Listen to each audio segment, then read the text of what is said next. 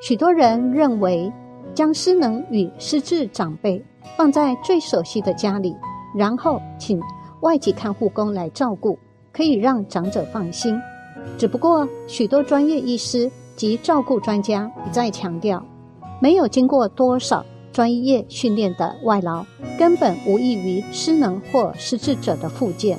所以，许多这样做的子女，有多少是真心在家陪伴长者，并且与他们说话呢？如果身为子女的不想也无法将工作辞职，那么有什么好方法可以把？照顾好父母这件事情做好呢？以下会诊各个专家的看法，提供给万一有需要或是目前正在烦恼中的你参考。第一，一定要寻求外界任何帮助，千万别一个人硬撑。为了避免自己工作离职而投入家中照护的工作，并且减少相关的费用负担。一定要努力寻求政府提供的各项补助及服务，千万不要认为父母靠你自己一个人就应付得来。例如，《照顾不必一个人硬撑》这本书作者桥中今日子提醒失能父母的子女，千万别硬装理性，而应该以感性的方式向外界发出求救。他表示，唯有发出求救讯号，外人才知道你需要帮助。另外，尽管台湾不像日本有照护留职假，也就是每照护一位家人最多可一次请假九十三天，以及其他相关福利制度，但是乔中今日子也建议，照顾父母的子女一定要与工作职场的上司商量。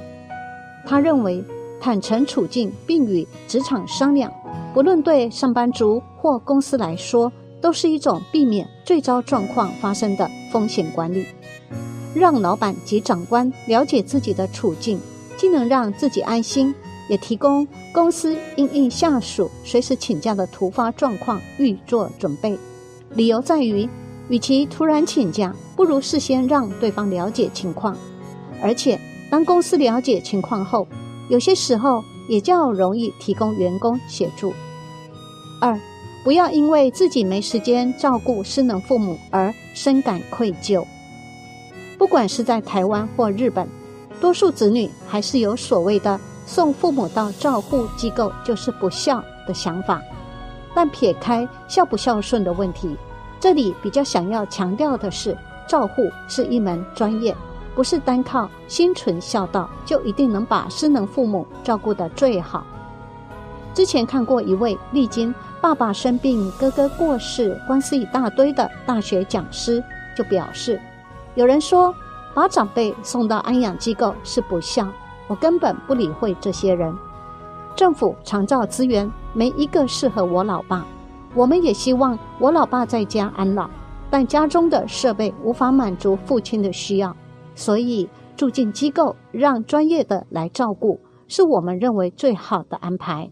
而他最想给照顾者的一句话就是：“好好活着，才能照顾老人。”假设需要被照顾的家人完全无法接受被送到照护机构，具有十足照护经验的桥中金日子则建议可以试试，至少使用日间照顾服务这一条路。三，与人交流才能拯救自己。照护工作是一个长期又劳心劳力的工作，如果没有个能让自己抒发心情的对象，也很难长久走得下去。乔中今日子的看法是，与人交流可以拯救自己。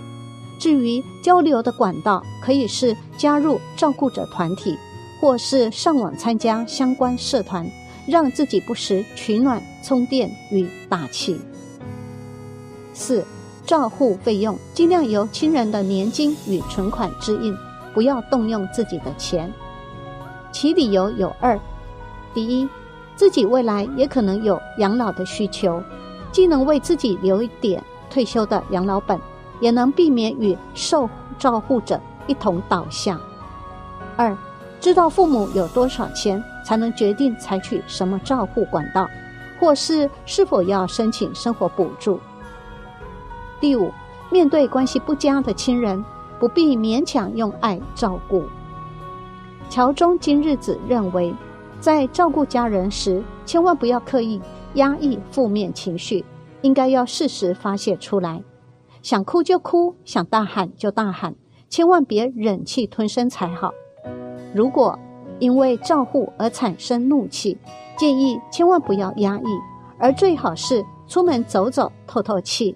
平日也要养成习惯，以呼吸法来抒发压力，或是将自己的痛苦与怒火宣泄在笔记本或是部落格里，也是不错的方式。或是利用短期拘留照护。让疲惫的自己远离照护现场。六，如果有手足，应该与大家共同讨论，并各自负责擅长的部分。面对亲戚的闲言闲语，更要懂得一笑置之。如果手足不能接手照顾，建议不要期待他们能分摊照护责任，而是换个想法，请他们做些可以减轻自己负担的事，例如。购置需要物品，或是请他们负责网购宅配的费用。重点是一定要让对方以实际行动帮忙。但是如果手足愿意分摊每月或每周的一定照护时间，多少也能减轻自己的照顾压力，甚至还有可能因此了解实际照顾失能或失智父母的辛苦，而主动增加帮忙照护的时间。最后。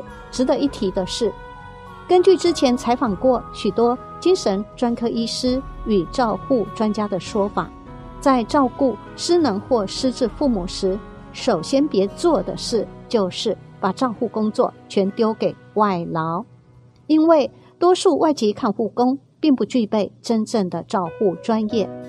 至于第二的别做的事是呢，将需要照护的失智父母按顺序依时间。留在不同手足间进行照顾，因为失智的人对于不熟悉的环境特别敏感与排斥，再加上每次在一个手足家中所待时间很短，在还未完全适应之前，又已经移转到下一个约定照护的手足家中，这样不仅不利失智父母的情况缓解，反而可能让失智问题更为加重。